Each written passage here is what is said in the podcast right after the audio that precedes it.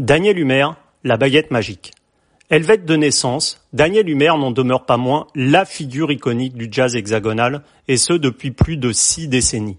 Débarqué à Paris en 1958, c'est dans le mythique quartier Saint-Germain que le batteur au swing unique et au sens ciné de l'improvisation a croisé la route de Chet Baker, Eric Dolphy ou Bud Powell, et s'est forgé, à coups de baguette magique, une renommée internationale. À bientôt 82 printemps, le monsieur qui, sans crise du Covid, devait, cette année encore, se produire dans tous les plus importants festivals estivaux, partage son temps entre musique et peinture, son autre passion. Bienvenue au pays d'une abstraction narrative tout autant picturale que sonore. Une interview signée Agent d'entretien.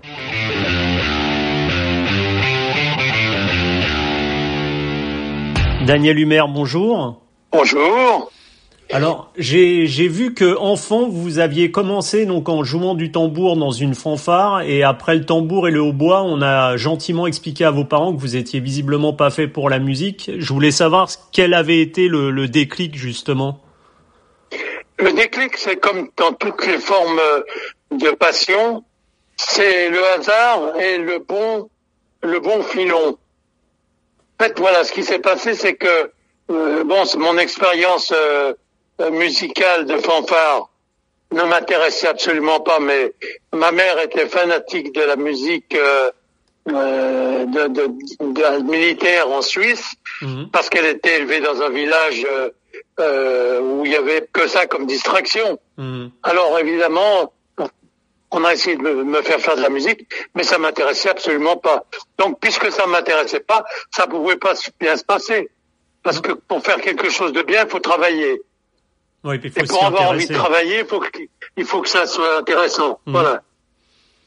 Voilà mon problème euh, parti comme ça. Donc, euh, bon, on m'a fait comprendre que ça marcherait pas, ce qui me rassurait beaucoup parce que j'avais aucune envie de continuer. Et puis, euh, à l'âge de 14 ans, on m'a fait tout à fait par hasard écouter un disque euh, de New Orleans de Mesmezro et Tommy Lanier, mmh. et j'ai attrapé le virus. Le virus. Ok. Et, je crois, je crois justement à partir de, ce moment-là où vous avez attrapé le virus, je crois que votre maman, en ayant euh, assez de, vous entendre taper avec des fourchettes et autres ustensiles de cuisine sur les, les meubles de la maison, elle s'est donc décidée à, à, vous acheter une batterie, c'est ça? Oui, exactement. Exactement. J'avais des parents tout à fait euh, euh, pas du tout culturellement passionnés par quoi que ce soit d'un peu, euh, un peu artistique, qualitatif, mmh. artistique. Bon, c'était euh, chanson française, euh, connerie euh, de, de, de, la radio, mais bon, euh, ils ont été très très compréhensifs et très ouverts et ils ont compris que ça me faisait plaisir et que j'avais envie de ça. ils ont fait l'effort pour que ça puisse se passer. Et, après, c'est tout naturellement, justement, à partir de ce moment où vous avez eu votre batterie, que, le, on va dire que la vocation est née. Ah, complètement, parce que je, je pensais qu'à ça. Alors, j'ai arrêté l'école, j'ai arrêté le sport. Euh, je faisais du foot et de la boxe, du basket. J'aurais pu devenir, euh, je pense, un bon sportif pendant quelques années, mais j'ai tout arrêté. Et ça a été batterie, batterie, batterie. Et à partir de ce moment-là, au bout d'un an, j'ai commencé à participer à des festivals amateurs et j'ai tout raflé les prix, euh, euh, des prix. Donc, on va offrir une batterie comme premier prix de soliste euh, au festival de Zurich. J'avais euh, à peine 17 ans. Mmh. Voilà. Et puis depuis, j'ai jamais arrêté. Voilà. Et justement, vous êtes euh, Daniel Humer, vous êtes un, un, autodidacte, car euh, on sait bien que dans les années dans les années 50, aucun conservatoire euh, n'enseignait le jazz, ce qui est bien différent d'aujourd'hui. Est-ce que vous pensez que justement cet apprentissage, on va dire sur le tas en écoutant des disques, ça vous a donné une approche toute personnelle de l'instrument et bien différente de celle des, des batteurs d'aujourd'hui qui suivent un, un, on va dire un cursus au conservatoire? Il faut les deux. Moi, je souffre beaucoup de ne pas avoir appris euh, le piano, d'être un mauvais lecteur. Euh, j'ai une formation très incomplète de musicien. Mm. Alors que si j'avais pu faire le conservatoire, en plus, je m'en serais mieux sorti. Mais le gros problème, c'est que ceux qui font le cursus à part peut-être au Conservatoire de Paris, où c'est vraiment très pointu, Mhm. euh, il, manque, il manque toujours une case.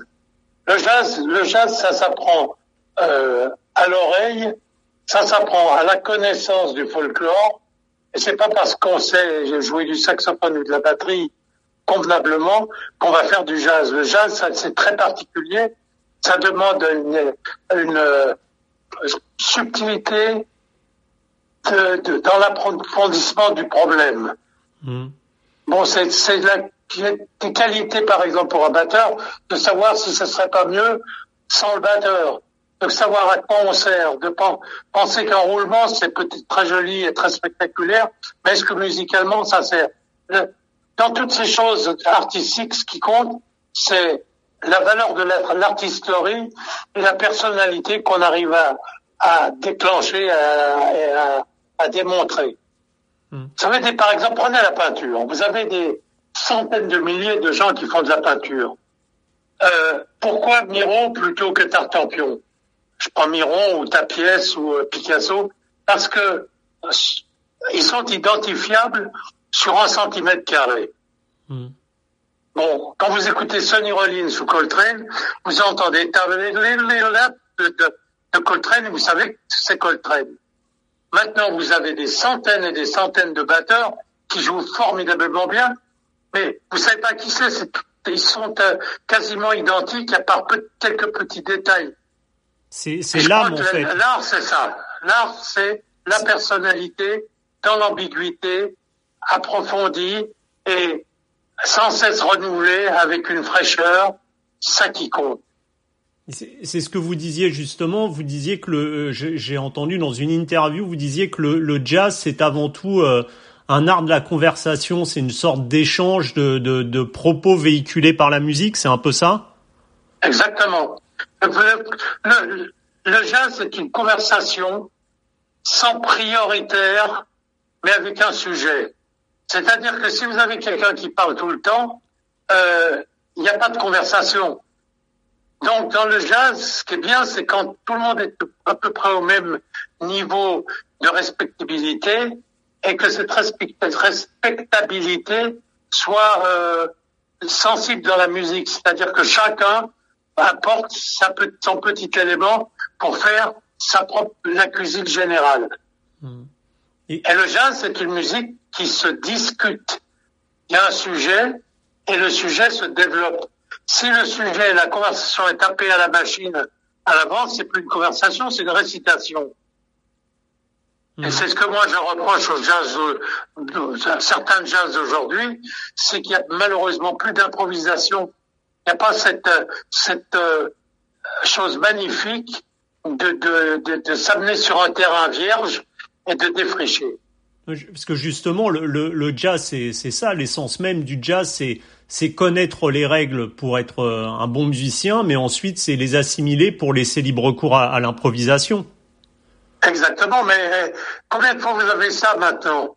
Oh, Écoute, regarde, moi je regarde beaucoup la télé, j'écoute la radio. Qu'est-ce que j'entends? Ou des gens qui font pas du jazz, mais qui font quelque chose de rythmique, et on le met ça sous le chapeau du jazz. Ou alors on entend des gens qui font du, du jazz, mais où tout est répété, tout est préparé. Euh, alors dans, dans cette euh, direction-là, moi je préfère cent mille fois écouter une pièce de musique classique ou contemporaine, parce que c'est plus- c'est plus intéressant, Hmm. c'est plus intelligent, c'est plus intéressant, c'est plus technique et c'est mieux joué. Ce qui est intéressant dans le jazz, c'est de s'amener, de prendre un sujet qui peut être un thème connu ou euh, une composition et de développer en se servant des accidents de parcours. C'est une promenade. Si vous prenez votre vélo et que vous passez devant chez vous 150 fois euh, dans le mois, ça n'a aucun intérêt. Si vous tournez à gauche et que vous prenez un petit chemin que vous n'avez jamais pris, vous trouvez un intérêt, vous comprenez Hmm. C'est ça qui compte. Et, et c'est aussi énormément en fonction de, de, de l'instantanéité, parce que forcément, euh, en fonction de l'inspiration, on tournera pas forcément dans la même rue euh, tel ou tel jour. Exactement. Mais ça, c'est le, le- ce réflexe magnifique de certains musiciens de jazz d'arriver à immédiatement trouver une situation dans un dans un labyrinthe. Hmm. Parce que vous savez, quand vous peignez, vous donnez un coup de pinceau qui est de travers. Vous pouvez l'effacer. Vous pouvez ne pas le montrer. En jazz, vous faites tout tourne, c'est trop tard. Vous pouvez plus l'enlever. Si vous avez fait tout lieu de tout tout tout en concert, il n'y a aucun moyen pour revenir en arrière. Donc, il faut développer, cette espèce d'instinct de, survie dans le goût et dans la, spontanéité et le, l'opportunité du travail. Voilà. Et Daniel Humer, quand on regarde votre euh, impressionnante et merveilleuse carrière de, de musicien, vous avez croisé les plus grands noms. Est-ce que vous regrettez de n'avoir jamais croisé le fer avec euh, Miles Davis, par exemple? Écoutez, euh, oui, pour une certaine époque. Quand, jusqu'au moment où il a commencé à passer un petit peu sur le côté euh, binaire commercial, mmh. où, les, où il fallait qu'on vende des disques, euh, ça m'intéressait moins parce que la fonction était moins intéressante.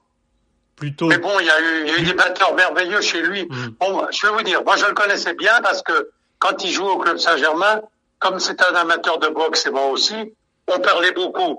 Mmh. Hein, il était, il était pas du tout le, le seigneur euh, entouré d'avocats et de d'agents qu'il y a eu sur la fin. C'est quelqu'un tout à fait normal qui, qui, venait au boulot le soir avec sa trompette et on pouvait parler tout à fait normalement. Et un jour, il m'a dit, eh ben, écoutez, jouer avec Marcel Solin, il m'a dit, you're gonna play in my band in seven years. Alors, je j'ai jamais compris s'il avait dit seven ou several, c'est-à-dire dans mm. quelques années. Mm. Mais ça s'est jamais fait, et puis voilà. Mais je regrette encore plus Sonny Rollins. Ouais. Pour moi, le, la, la, le, la, clé du jazz moderne, c'est Sonny Rollins. Puis c'est une longévité extraordinaire avec un renouveau permanent. Euh, c'est voilà. Il a tout compris. Il avait le son, la technique, le sens de l'improvisation, le swing, la mise en place, l'humour, la technique, la connaissance. Il avait, il avait, il avait aucun défaut, sauf qu'il était un peu frappé et qu'il y a eu des périodes où il était un peu plus difficile d'accès et de en relation. Hmm. Le personnage est d'abord supérieurement intelligent, comme la plupart des bons d'ailleurs, et euh, voilà. Et et, et, vous, alors malgré ces deux, deux, deux, grands noms du jazz avec qui euh, malheureusement vous, vous n'avez pas croisé le fer, euh, vous avez quand même euh, joué avec euh, Eric Dolphy, Bud Powell, Chet Baker. Qu'est-ce que vous gardez justement de ces années-là où tous les grands jazzmen venaient enregistrer à Paris et plus particulièrement ceux-là avec qui vous avez eu l'occasion de jouer?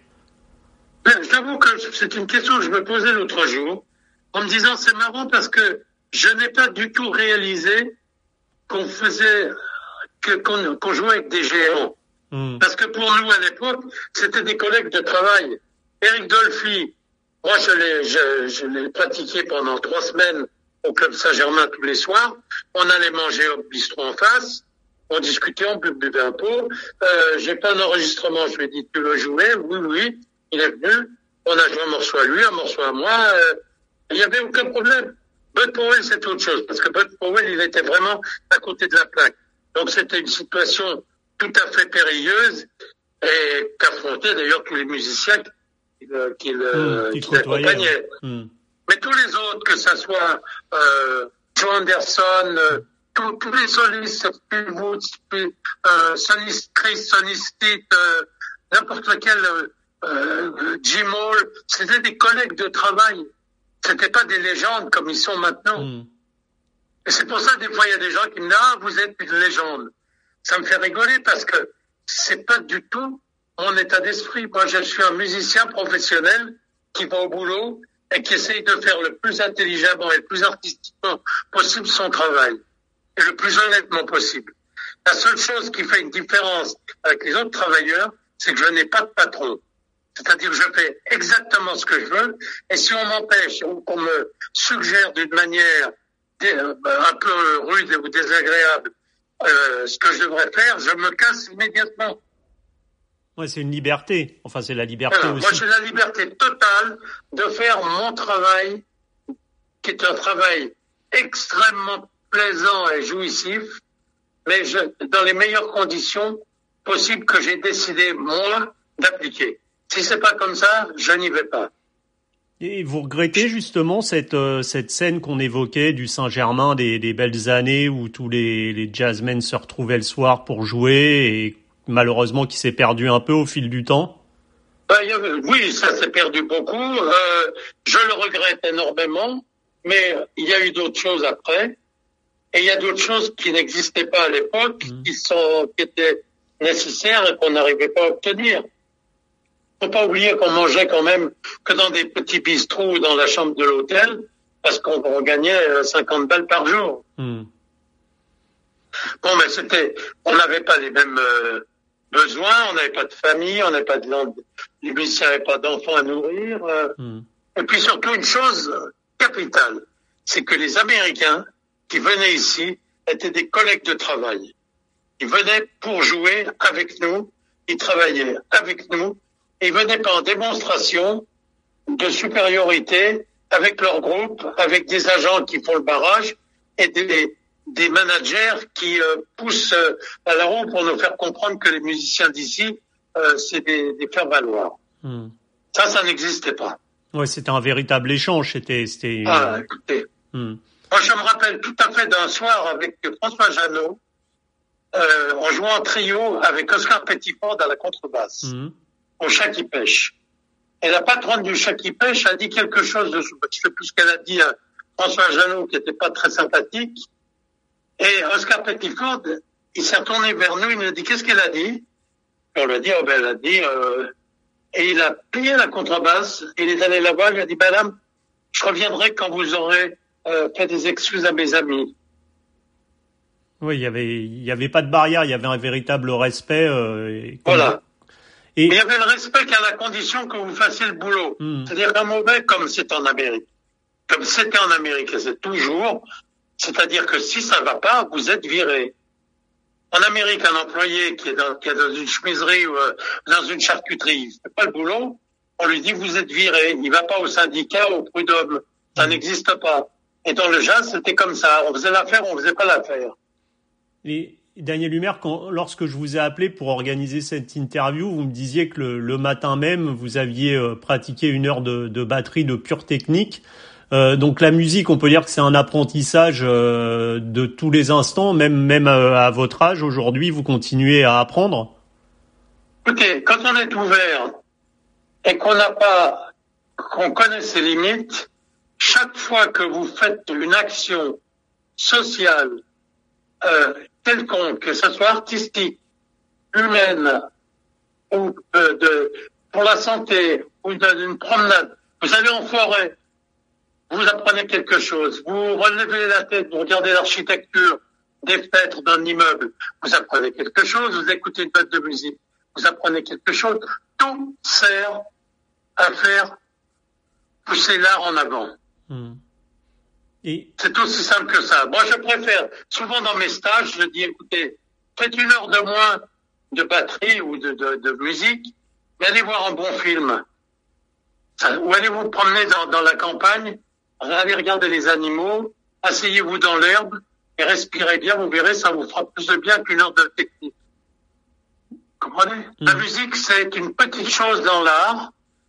Le jazz, moi j'ai une, une échelle. C'est le jazz, c'est une petite chose dans la musique. La musique, c'est une petite chose dans l'art. L'art, c'est une petite chose dans la vie. Quand on a compris ça, tout va bien. Être artiste, c'est pas un, motif de supériorité. Et aujourd'hui, on a l'impression que la, la, jeune génération, alors on disait qui pratique le conservatoire, est quand même peut-être plus ouverte à d'autres styles musicaux, qui étaient peut-être moins le cas dans les années 60 où les jazzmen restaient entre eux.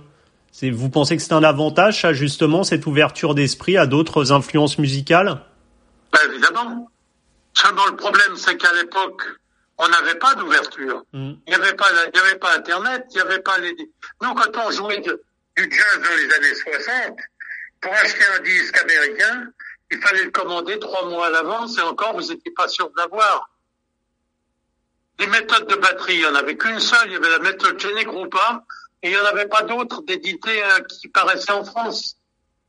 Moi, en Suisse, quand j'ai fais du jazz, j'ai voulu jouer du jazz moderne, j'ai voulu acheter des disques. On ne pouvait trouver à Genève qu'un seul magasin qui était un, libraire euh, musical qui vendait des partitions, qui avait une connexion en Californie et qui faisait venir des disques de la West Coast. Hmm. Mais on n'avait aucun disque de la scène new-yorkaise. Charlie Parker, Dizzy Gillespie, ça n'existait pas pour nous. Le jazz, c'était Jerry Mulligan, Chet Baker, Shelly Man. Mon batteur préféré, c'est Shelly Man. Je connaissais mal les autres. Hmm. Et, et avec cette crise aujourd'hui qui nous a, qui a plongé la, la population dans un, dans un confinement obligatoire, Comment justement vous voyez l'avenir des concerts et, et, plus largement peut-être de la, de la musique? Parce qu'il y aura forcément un avant et un après. Euh, vis-à-vis de la musique elle-même, il n'y aura pas de changement. Les conditions de travail seront pires que jamais parce que je pense qu'on ne sortira pas du tout de cette épidémie. Je pense que ça va encore aller très très loin. Et le temps où il y aura des concerts, euh, des, des et tout ça, je ne sais pas s'il reviendra. D'autant plus que, et en plus de ça, il y aura une crise économique colossale. C'est-à-dire qu'on vous dira, les gens ne sortiront pas, donc on ne peut pas vous payer. Et je me demande vraiment comme tout, comment les musiciens vont faire pour vivre. Il y aura des milliers et des milliers de chômeurs et les, euh, et les musiciens ne seront pas privilégiés. Parce que moi, je vois des gens qui travaillent qui, qui étaient vraiment des, des, des, très bons musiciens, qui jouaient partout tous les jours, qui n'ont plus un centime déjà maintenant. On, voit, on, voit, bien que la situation est dramatique pour les musiciens. Enfin, la situation est dramatique. Alors peut-être que ceux qui sont profs, qui ont des postes euh, euh, ou dans les conservatoires, dans des écoles de musique, s'en sortiront mieux.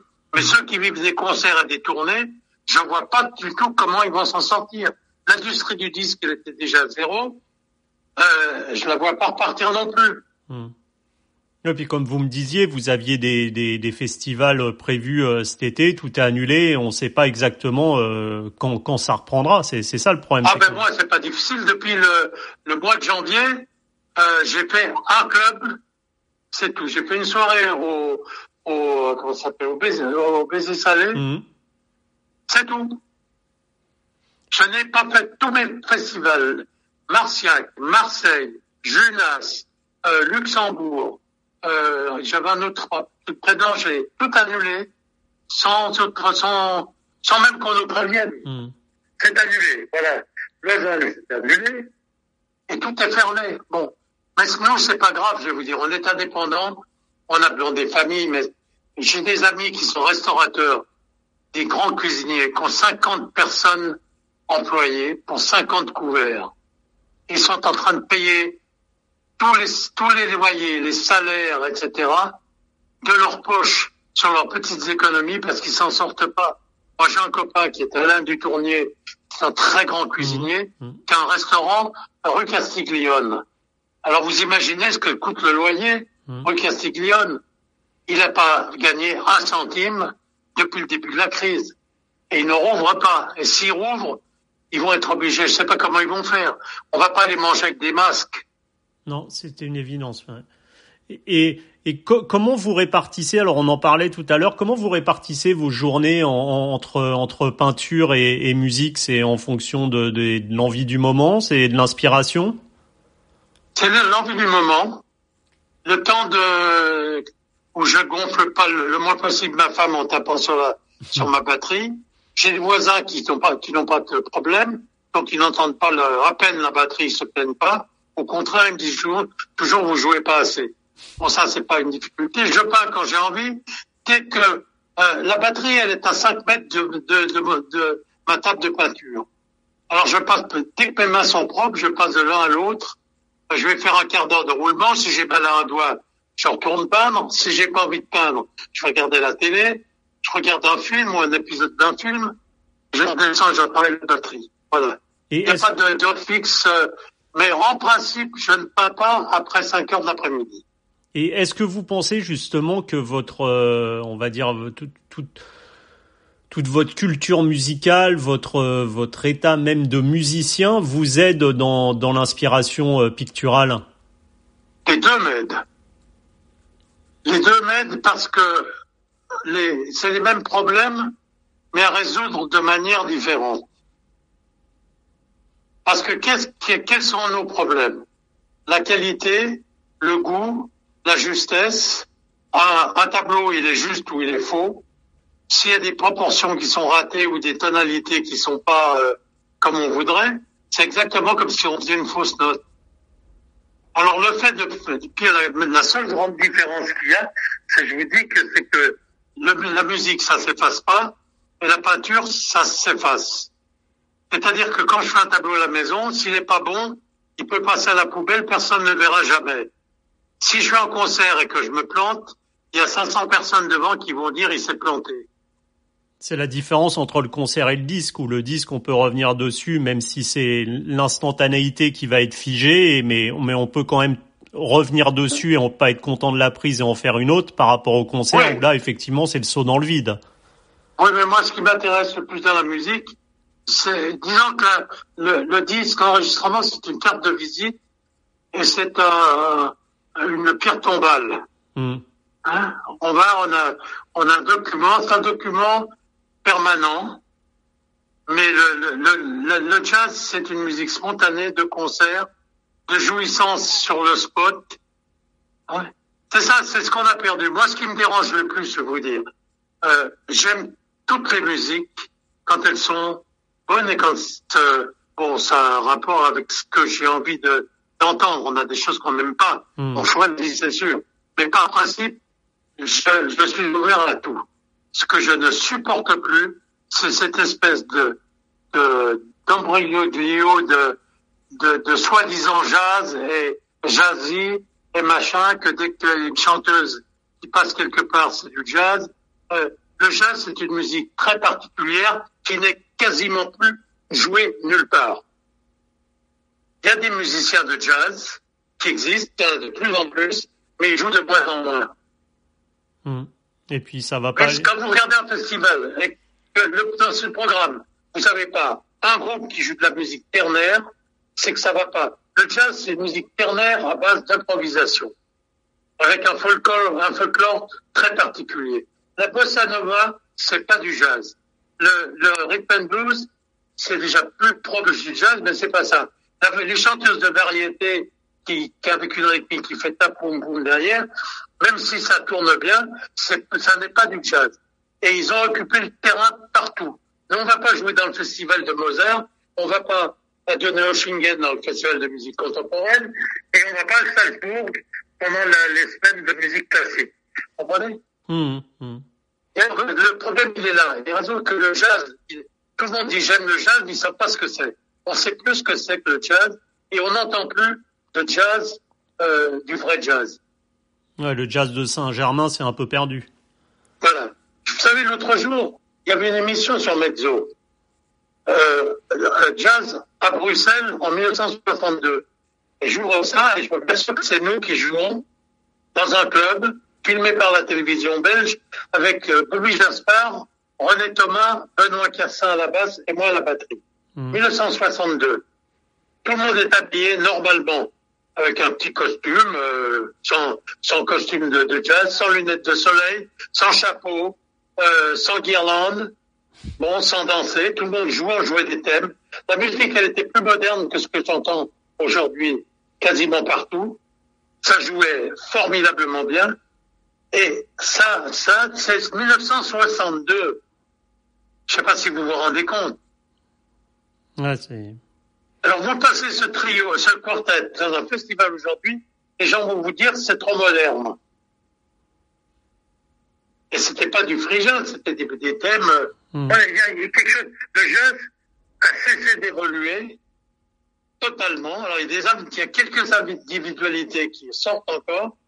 Et le jazz, il est, il est mort, sauf pour ceux qui essayent de, de garder le cercueil euh, à l'extérieur. Et ils sont de plus en plus rares. et sont de plus en plus rares. Et Mhm. tous ces, les- le gros problème aussi, c'est que le, les musiciens n'ont plus le pouvoir de décision.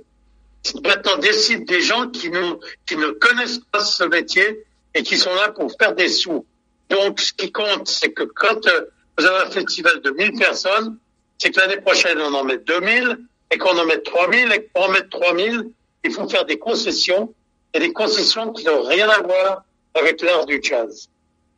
De faire passer un chanteur euh, de, de, de variété dans un festival de musique pour avoir 500 personnes de plus, c'est prendre la place de musiciens qui auraient pu s'exprimer.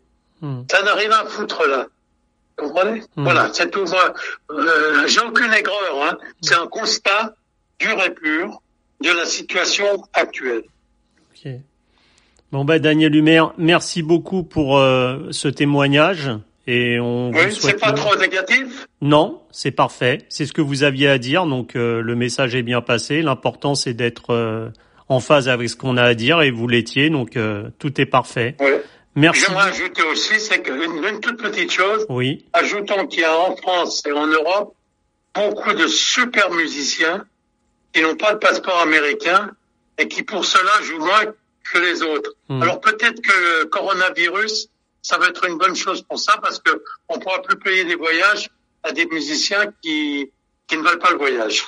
Certains. Ok. Hein Merci beaucoup, Daniel Humer. Merci à vous. Vous me tenez au courant de, de la structure définitive pas de problème. de la chose. Pas de problème. Et si vous voyez quelque chose qui est trop dur, vous l'enlevez. Hein D'accord.